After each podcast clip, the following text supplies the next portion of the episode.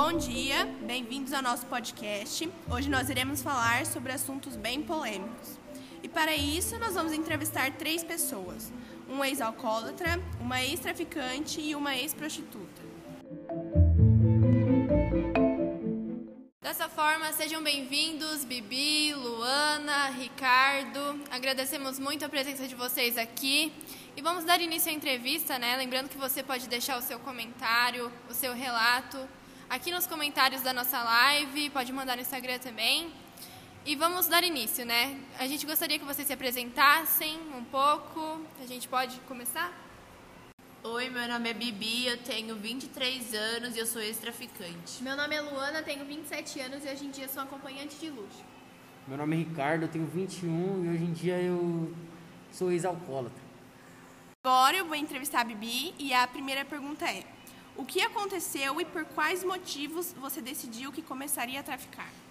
Então, eu comecei quando eu era muito nova, eu devia ter por volta dos 12, 13 anos, porque assim, eu sou órfã e eu precisava de dinheiro para sobreviver, né? E quando você mora na comunidade, você só tem duas opções para ganhar um dinheiro, que é ou pelo tráfico ou a prostituição. Eu fui pelo tráfico porque como eu fui abusada quando eu era menor, eu achei que seria muito difícil o caminho da prostituição. Assim como muitos entram nessa vida, eles, eu achava que traficar era uma forma de ganhar dinheiro muito fácil, mas não é isso, essa não é a realidade do tráfico. E como eu fiquei, porque eu precisava mesmo de dinheiro, eu, eu evolui muito e numa dessas eu fui pega pela, pelos cana e eu fui pra cadeia. Agora você, Luana, como você entrou nessa vida da prostituição? Ah, então, tudo começou quando eu e minhas duas irmãs fomos abandonados pelos nossos pais, né? E a única forma que eu achei de sustentar a gente é, foi com a prostituição. Eu acabei entrando com 14 anos em um bordel e quando completei 17 anos casei com o homem da minha vida, que me ajudou a sustentar minhas irmãs e ter uma vida melhor. Mas por ele ser de idade acabou falecendo e continuei com essa vida, mas de uma forma bem melhor e segura. Agora você, Ricardo, quando você começou a beber e como você se tornou um alcoólatra? Então, eu comecei com meus amigos da escola, né? Tinha muito problema em casa, meu pai batia na minha mãe, a gente era muito pobre, tá ligado? Passava necessidade, mó perrengue, uns bagulho louco. Aí eu comecei a beber pra zoar, pá, com a galera, pra esquecer os problemas da vida. Acabou que eu não, não conseguia mais parar, porque era o que me deixava bem, tá ligado? Quando e como você deixou de ser alcoólatra? Então, pai, parei quando eu perdi minha mãe, né? Vi que minha, minha vida tava um verdadeiro caos. Já não, não tinha mais ninguém, tava sozinho, tava sem chão. Eu decidi reconstruir minha vida. Foi quando eu conheci Deus, né? Ele me transformou minha vida. E hoje eu tenho meu trabalho, não consumo mais álcool há mais de um ano, tô suave, tranquilo.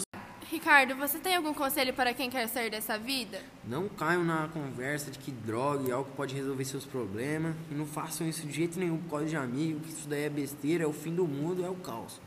Vai. Bibi, e você? Como decidiu que iria parar de traficar?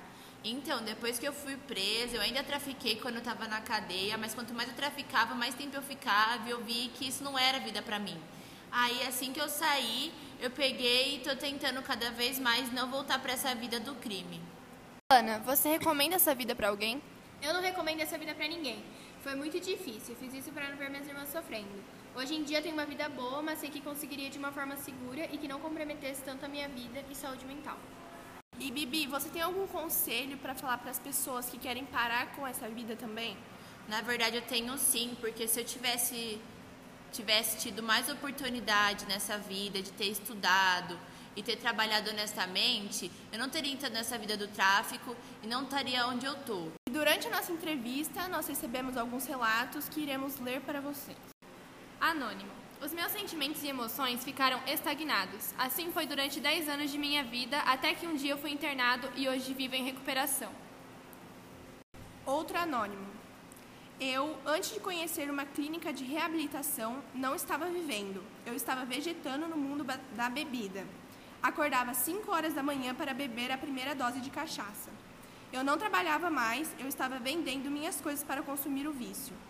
Não tinha mais amigos, só estava de costas para minha família. Já foi proibido duas vezes pelos médicos por causa de uma hepatite de três anos atrás. Estamos finalizando mais um podcast. Agradecemos mais uma vez os entrevistados, a nossa audiência e aos relatos que foram enviados para a gente.